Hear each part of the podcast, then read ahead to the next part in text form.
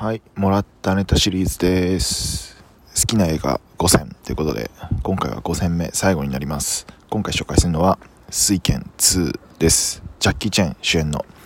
映画ですね。これは、いつ見たかももはや覚えてないですけど、僕は子供の時からジャッキー・チェンっていうか、まあ、あの、カンフー映画が大好きだったんですよね。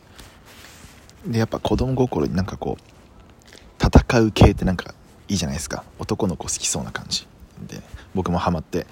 いっぱい見てたんですよね。プロジェクトイーグルとかあとポリスストーリーとかいろいろジャッキー・チェン主演の映画ってかなりあったんでいっぱい見てました。でなんでじゃあ水拳2なのっていうとなんでなんですかね。なんか主人公も結構冴えない感じのやつで何が良かったのかなって今振り返ってみると多分酒飲んで強くなるっていうのが最高すぎるからなんじゃないかなと思いました。